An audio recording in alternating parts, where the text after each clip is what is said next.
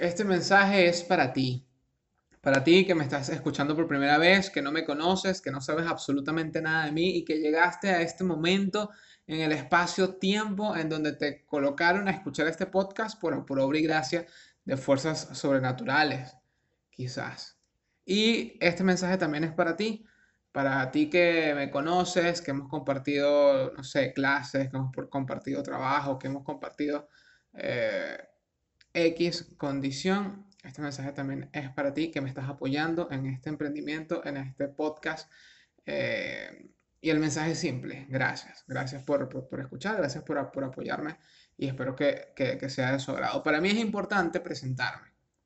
Vamos a hacer las cosas bien. Para mí es importante presentarme, así que mi nombre es Brian Díaz, eh, yo hago stand-up comedy, hago comedia, eh, hago radio también aquí en Valencia, Estado Carabobo.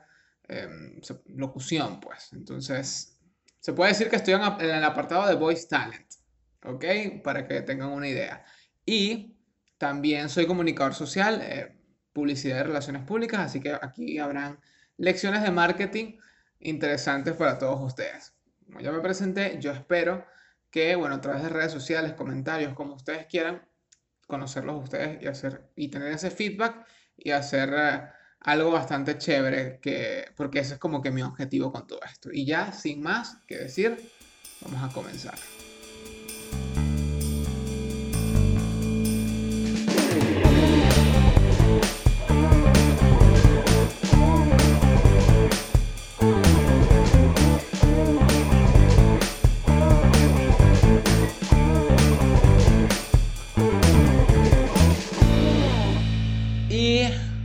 Esa maravillosa introducción, con esa maravillosa introducción, que esto no lo hice yo, esa intro, esa intro no la hice yo. Eh, yo sé que, que, de cierta forma comenté que este es mi podcast, ah, mi podcast, mi podcast artesanal. Eh, ¿Por qué es artesanal? Porque, bueno, está hecho con, con mis manitas. Las hice con mis manitas. Podcast eh, para tus oídos, para que tengas una experiencia eh, auditiva, placentera y tranquila. Y para aquellos que, bueno, porque también va a estar en YouTube, pero solo audio por ahora. Igual me esmeré para que tuviesen unas animaciones y unas cositas, así que sepan apreciar mi, eh, mi podcast artesanal. Poco a poco vamos a ir creciendo y poco a poco vamos a tener eh, luces y, y escarchas y un montón de cosas que van a ser innecesarias, pero la vamos a tener. Esa es mi visión de lo que va a ser este podcast. Les explico rápidamente. Ya, ya me presenté. Este podcast se llama Háblame Brian. Yo soy Brian. Yo les hablo. Sé que no es muy profundo, pero es básicamente lo que voy a hacer aquí. Hablar de diversas cosas de manera responsable e irresponsable también, con datos útiles e inútiles también. Entonces, eh, eso es lo que más, más o menos vamos a hacer aquí. Entonces, nada, me pueden seguir en mis redes sociales. Eh, en las descripciones van a estar, pero porque si no, esto va a ser un montón de publicidad. Pero necesito hacer una publicidad porque tengo que pagar el intro que me hicieron. Ese intro maravilloso que escucharon lo hizo mi pana Manuel Fong, que es descendiente de chinos y, ya. Eso es todo lo que voy a decir porque después me meto en un pedo, me, quieren tildar de, de, de, discriminación o qué sé yo. Eh, Manuel Fong, arroba mafong Ahí lo pueden seguir, lo pueden pedir eh, los beats, le pueden pedir lo que ustedes quieran. De verdad, estuvo muy genial. Él tuvo una paciencia extrema conmigo porque me envió varias opciones. Yo no me decidía por ninguna, decidí una, después eché todo para atrás y dije, no, voy por la primera opción. Y de verdad, bastante paciencia que tuvo conmigo. Y ya con esta mención del señor Mafon, pagué lo que tenía que pagar. Ese es ya el, primer intercambio que vamos a hacer en este podcast. El primero, y bueno, no sé si sea el único, pero pero van a ser intercambios interesantes o a menos que esté muriéndome de hambre y bueno, necesito un intercambio de eso. Aunque no creo, marico, o ¿quién soy yo? ¿Quién soy yo? ¿Quién soy yo para que me, que dé un intercambio de algo valioso? A lo mucho, a lo mucho, o sea, lo que yo podría aspirar con este podcast es que alguien me recargue el teléfono, que eso sí lo apreciaría demasiado porque gasto saldo como ustedes no tienen idea.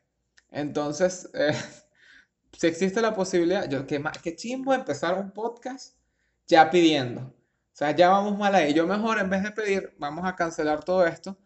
Eh, igual en... Más adelante vamos a, pedir de verdad. Eh, no, mentira, vamos a pedir comprensión y, y, cariño. Porque este es un podcast de amor, lo estoy haciendo con mucho amor, aunque ustedes no lo crean. Miren, este, yo eh, conceptualizando toda esta idea de podcast, o sea, yo la conceptualicé hace más o menos tiempo, o sea, tenía como que bastante rato gestando la idea y haciendo todo este peo, pero no me atrevía a sacar nada hasta esta fecha por inseguridad. Entonces, eh, este va a ser el, el, pequeño momento coaching, porque este podcast se va a dividir en varios momentos. Este es el momento coaching, en donde les voy a hablar de mis inseguridades con el podcast. ¿Por qué yo tenía inseguridades de lanzar esto? Porque básicamente la gente es mamacueva en algunas ocasiones, si no es que en la mayoría, entonces me daba mucho miedo lo que, lo que pensara la gente, o sea, o lo que podrían decir, que siempre es un grupo reducido. Y yo de esto, o sea, yo tengo datos. Eh, hice una encuesta en Instagram porque estoy haciendo, estoy hablando con la gente, eh, por, así por historias, bueno, hice mi, mi, encuesta en Instagram y me puse a, a, a preguntarle por las inseguridades, por las inseguridades que ellos podrían estar teniendo referente a cualquier tema. Eh, uno de ellos me llamó mucho la atención porque, porque me respondieron y me, me dijeron que básicamente eh, esta, esta, persona había dejado de hablar, o sea, de grabarse hablando en su Instagram por el miedo al que dirán o que dijeran como que, ay, este se cree influencer. Me dio como arrecherita porque siempre es un grupo reducido y siempre uno tiene esos miedos de, ay, ya van a decir que tal cosa, o ya van a decir este huevón va a hacer un podcast como los millones de podcasts. Y sí, hay millones de podcasts y hay millones de podcasts de hace 20 años aproximadamente. No estoy muy claro con los datos, pero sé que los podcasts es ahorita que, bueno, está boom aquí también, muchos lados, pero hay, hay, muchos podcasts en realidad. Y últimamente yo estaba escuchando muchos podcasts, entonces dije, bueno, vamos a a, entrarnos en esta aventura. Entonces me dio arrechera eh, ver ese comentario, ¿ves? Ya me estoy yendo por coño. Me dio arrechera este, ver ese comentario porque, porque siempre es un grupo reducido de esas personas y lamentablemente las opiniones negativas siempre van a pesar más que las positivas. Porque de repente tú tienes un montón de gente de pinga positiva a tu lado y tal y tal, pero siempre una opinión negativa o dos opiniones negativas te bajan considerablemente el ánimo. No me pregunten por qué, porque yo tampoco es que, que, soy experto, simplemente en el momento que coaching, yo lo que les voy a decir es, manden todo a la misma mierda y hagan lo que quieran hacer y lo que les gusta, porque las inseguridades, o sea, a través de las inseguridades, no nos permiten explotar no nos, no nos permiten hacer lo que realmente nos agrada, lo que realmente amamos y lo que realmente queremos, por simplemente un miedo que, o sea, es un miedo y ya. Es un miedo y ya. Ya cuando después te paras, lo enfrentas y te dices, no joda. Porque así me pasó con este podcast. Después, bueno, considero yo de forma personal que perdí oportunidades. Eh, que, que perdí oportunidades por no haber lanzado el podcast antes. Entonces yo dije, me arreché y dije, es hora de sacar esta vaina. Y le puse fecha, le empecé a hacer las vainas y tal. Y bueno, hasta ahora vamos bien. Vamos bien, vamos ganando. Pero como todo esto, bueno, ya ese es el momento coaching, ya persigan sus sueños. avancen, peleen por ellos, hagan lo que tú, hagan lo que ustedes quieran. Ya conforme vayan avanzando los episodios, vamos a ir hablando de Forex y de cómo, cómo, puedo, cómo puedo ser mi propio jefe a través de Instagram. No, mentira, mentira. Eh, hablando de redes sociales, porque ese es el tópico aquí, tengo aquí mi, mi, mi guion. Hablando de redes sociales, yo quería marcar, porque es, eh, o sea, ya que tocamos todo el tema de las inseguridades y de todo esto, yo quería marcar lo, lo distinto que son Instagram y Twitter. Ahorita estoy más en Twitter, quizás por eso ando, ando con odio, porque en Twitter se maneja mucho, mucho ese, ese, ese, ese sentido, o quizás es la interpretación más cercana a lo que realmente pasa allí, porque es una, es una red de microblogging y todo el mundo expresa su opinión. Y a veces las opiniones son una porquería porque realmente hay opiniones que son, son así. Y uno tiene la elección de simplemente no hacer caso, como que mira, ok, fino lo que tú dices, si piensas así fino, pero yo no pienso de esa forma y te apartas. O caes como en el prácticamente en el 90% de los usuarios de Twitter, que es pelear. Pelear por saber quién tiene la razón. Porque eso es Twitter actualmente. Sale algo, pelean. y pelean hasta que alguien tenga la razón y si no la tienen simplemente se bloquean y ya y se acabó y, son, y empiezan a ser enemigos. Pero eso es otro, eso es, eso es un universo turbio lo que hay allí. Pero entonces, Marico, todo el mundo pelea por saber quién tiene la razón y lamentablemente, Marico, ninguno la tiene. Ninguno la tiene porque, coño, o sea, se ponen a defender lo indefendible. Eso es todo lo que voy a decir. Entonces Twitter se caracteriza por, por eso, por tener muchos debates. Hay debates que son muy buenos, que tienen argumentos, que tienen conceptos, y hay otros que simplemente no valen la pena en absoluto leerlos. Y, con el tema de nosotros, que bueno, estamos en Venezuela y, cada noticia pues amerita un debate, es bastante difícil no leer eh, eh, ese tipo de cosas en, Twitter. En cambio, Instagram, marico, Instagram es... Si, si, Twitter y, e Instagram fuesen hermanos, marico, Instagram es la antiparabólica. el, hermano que bicho está en su mundo y no le importa un coño y todo está bien y todo está tranquilo. Incluso pasa que a veces, yo no sé si es que yo estoy asumiendo mal Instagram, pero llegó un momento que yo no quería publicar nada porque me daba rechera había demasiada positividad en varias cosas y a veces yo simplemente quería acostarme y ver Naruto y era como que me sentí mal. Incluso, o sea, cuando todo este pedo, todo este pedo de la cuarentena, que todo el mundo no, que hay que hacer algo, que si termina la cuarentena y tú no hiciste nada, me sentía mal. O sea, yo me arreché conmigo mismo porque dije, maldita sea, yo soy un pobre idiota que está viendo aquí Naruto, que eso no ha cambiado, yo sigo viendo Naruto. Y sigo también siendo el, el mismo idiota, pero el hecho es que, marico, me da recha dije, no voy a publicar más nada en esta vaina. Y me fui a Twitter con mi odio y mi resentimiento. Y allí fui feliz por un tiempo. Y ahorita estoy retomando nuevamente Instagram. Porque igual no ha terminado la cuarentena. Entonces, ¿dónde está el peor de que cuando termine la cuarentena y tú, y, tú no salgas grande? Bueno, la cuarentena no ha terminado. Entonces, eh, tenemos tiempo de ser grandes y de, y de, y de hacer cosas. Entonces... También. Entonces, Marico, me, esa es mi, visión de estas dos redes sociales. Twitter es la intensidad pura. Instagram es todo bien, todo de pinga, todo chévere. Ah, no, de pinga, tal. O sea, historias, vainas, comida, porque hay un montón de comida. Y es, es, como, es como una burbuja. Es como una burbuja en donde no hay peos. Es más, tú, tú puedes agarrar a un mismo personaje y lo, y lo colocas a tuitear una misma situación, lo colocas a postear en cada red social, la misma situación, vamos a sacar una situación que ahorita pasó, el tema de la gasolina.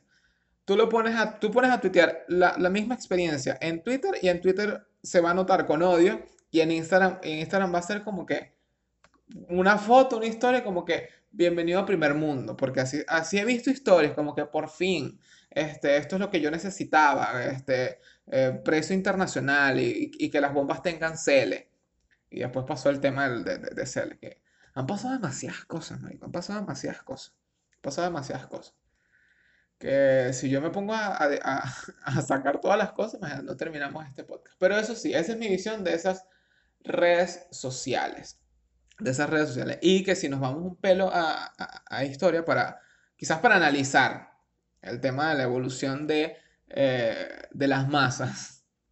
Yo estoy aquí empleando palabras bonitas y ya, aunque porque lo que estoy diciendo son... Estoy ladrando aquí. Eh, ladrando con un poco de, razón porque son vainas que pienso. Marico, cuando ahorita hay mucha gente, mucha gente con seguidores, porque no les voy a llamar influencers, esas son mis opiniones. Hay mucha gente con seguidores. Influencers hay pocos. En Venezuela hay pocos. Hay mucha gente con seguidores y ya. Eh, esa es mi primera opinión polémica. bueno, o polémica para mí. Y este, es, la, es las plataformas para pues tú ser de cierta forma influencer en unos años anteriores era a través de la televisión, de los medios tradicionales, de la radio y de todo esto. Entonces, eh, la audiencia, pues, los, tus seguidores o la gente que, que, de verdad se tripeaba tu trabajo, eh, considero que están en un punto como pasivo, o sea, detrás de las cosas. Era como que pasivo, era como que que estaba allí, como que te amaba muerte y si te veía en un centro comercial se te lanzaba y te daban besos, y cosas así. Eh, pero ahorita, esa audiencia pasiva, que de, cierta forma era anónima, ahora pasó a tener perfiles, que son los perfiles de Instagram, los perfiles de Twitter, los perfiles de Facebook, lo que sea, y empezó a seguir a sus artistas por allí. Eh, eso lo que hace, eso lo que hace es crear como que el, ecosistema digital y de cierta forma por eso es que te encuentras tantas vainas, por eso es que Twitter se maneja de esa forma y por eso es que Instagram se maneja de esta forma. Aunque en Instagram igual en algunas ocasiones hay opiniones raras y, y odio raro. Pero eso, eso, si son unos ladillados, nada más vean algunas publicaciones de famosos en donde siempre va a haber un comentario bastante extraño. Así que eh, se los dejo ahí si lo quieren hacer y si quieren ver esto. Bueno, ya terminando esta parte, que hablé de las redes sociales y lo hablé porque se creó un debate. Se creó un debate de, de venezolanos o venecos. Porque básicamente ahorita estamos divididos entre Venezuela y Venecolandia. Entonces, eh, salió ah, hubo un, hilo de tweets que se hizo famoso, estaban memes de Facebook, no, lo vi en Instagram, pero por lo menos en Facebook, en sus memes, sí habían bastante. Entonces, era, era simplemente colocar a figuras representativas que sean conocidas, pues influencers, eh, artistas y todo esto, y les adjudicaban una categoría, venezolano o veneco. Y ahí empezaron a hacer a debatir y toda esta paja. Siempre salen los puritanos o personas que vergan, ¿no? que empezaron a decir que no, que seguir fomentando veneco, que eso es uh, más bien vamos a, a, seguir dañando nuestro nombre porque la xenofobia en otros países, que no sé qué más, y empezó los golpes de pecho, que yo no soy venezolana, yo no soy veneca, yo soy venezolana, que no quiero que y empezó todo este peo. Y yo, ok, está bien. Ahí es donde yo voy con la parte como que, ok, es tu opinión, quizás yo no la comparto, pero te la respeto. Cada quien tiene derecho ahí. Entonces empezó el rollo, empezó todos los debates en, las redes sociales acerca de si realmente está bien llamarse veneco o no, por, el, por la connotación quizás un poco discriminatoria de la cual la palabra eh, proviene. Y yo, muchachos, los traje datos. Yo traje datos para todos ustedes. Yo vi en, eh, bueno, googleé la palabra veneco y encontré en el nuevo Herald, o Herald, como, como ustedes, ustedes le dan la, pronunciación que quieran. Eh, estos hicieron un artículo, lo colocaron en su página web, en donde contactaron a varias organizaciones de la lengua española para esclarecer la intención de esta palabra. ¿Ok? Entonces, voy con la primera, la Real Academia, que la Real Academia es bastante polémica. La Real Academia, a través de su sección de consultas, respondió que la palabra aparece en el diccionario de americanismos, donde se registra como un despectivo. La palabra veneco se registra como un despectivo. Eh, este diccionario especifica que veneco es un adjetivo que significa relativo a Venezuela. Yo busqué y indagué y eh, sí, eh, cuando Venezuela era considerada rica y potencia, hubo mucha migración colombiana. Entonces, por todo este tema de los papeles y toda esta paja, no sé, la migra venezolana supongo que existía. Estos colombianos adaptaban como que, o sea, hacían, o sea, adaptaban y prácticamente trataban de imitar todo lo de los venezolanos para pasar por venezolanos y que no tuviesen problemas o que no les eh, pidiesen o no tuviesen como que acentos o actitudes sospechosas para que la migra venezolana los deportara o, o hiciera que, que demonios con ellos. No estaba muy claro eso allí. Entonces, cuando estos colombianos se devolvían a Colombia, sus vecinos, sus amigos, en chalequeo, porque eso es lo que yo me imagino, les empezaron, empezaron a referirse como veneco porque estos colombianos adoptaron ciertos modismos y ciertas formas de actuar de los venezolanos, pero son colombianos. Entonces, yo me imagino, ellos empezaron a usarlo como despectivo de eso, es como que veneco, a un, colombiano que se hizo venezolano. Esa es la vaina. Pero yo me imagino que esto fue en joda. O sea, yo me imagino que esto fue en joda. Fue como en un pedo como que llegó el vecino de Venezuela a la cuadra colombiana. No sé, andaba. llegó con, llegó con una botella de anís, qué sé yo, marico. Empezó con una vena. Y que, ay, este veneco, que se cree y tal. Ese es mi acento eh, colombiano. Y empezaron a joderlo y ahí se creó el adjetivo que es relativo a Venezuela y se empezó quizás a utilizar como, como un despectivo en esa época.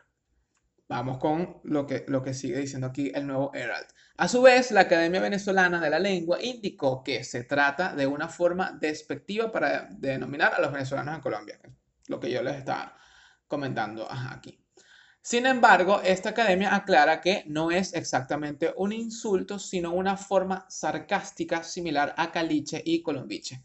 No tengo ni idea de lo que significan estas palabras caliche y colombiche, pero sí, o sea, me, me interesa lo que dice aquí. No es exactamente un insulto, sino una forma sarcástica. Aquí estoy avanzando en mi teoría, que literalmente es, el veneco salió de una joda. Eh, ajá, aquí también comentan que, bueno, se intentó contratar a la Academia Colombiana de la Lengua y, bueno, no, no, se obtuvo respuesta. Esto, eh, aquí yo quería llegar, porque teniendo en cuenta de que mi teoría, o por lo menos mi historia que yo me inventé con todos estos datos acerca del origen de la palabra veneco, que proviene de una joda, aquí es donde vengo yo con la joda que tienen, porque el meme de que si es venezolano o es veneco, es una joda, marico, es, es un chiste, o sea yo he hecho chistes con venecos y, me digo, no, soy veneco, orgulloso de ser veneco, qué sé yo, lo que sea. Pero aquí es donde vamos al tema de cómo, cómo el humor afronta este tipo de situaciones. Porque si bien, o sea, no lo voy a negar, de cierta forma, otras personas han utilizado este adjetivo de forma xenofóbica, de forma discriminatoria hacia los, las personas que estamos, los venezolanos que están fuera del país, que están viviendo en otros, en otros países eh, tratar que nosotros los venezolanos tratemos con humor, que hagamos memes, que se, que se, que se viralice de cierta forma esto en forma de chiste, lo que yo considero es que le resta la carga xenofóbica o la carga despectiva, la carga discriminatoria a lo que una palabra pueda tener eh, en un momento. O sea, eso es lo que, lo que, lo que, lo que yo pienso. Eso es lo que yo pienso con respecto a, cómo aborda el humor. El humor no te va a resaltar ciertas cosas. El humor no te va, o sea, el humor lo que te va a hacer es suavizar o, sobrellevar situaciones duras o situaciones que son poco tratadas de una, en otro contexto.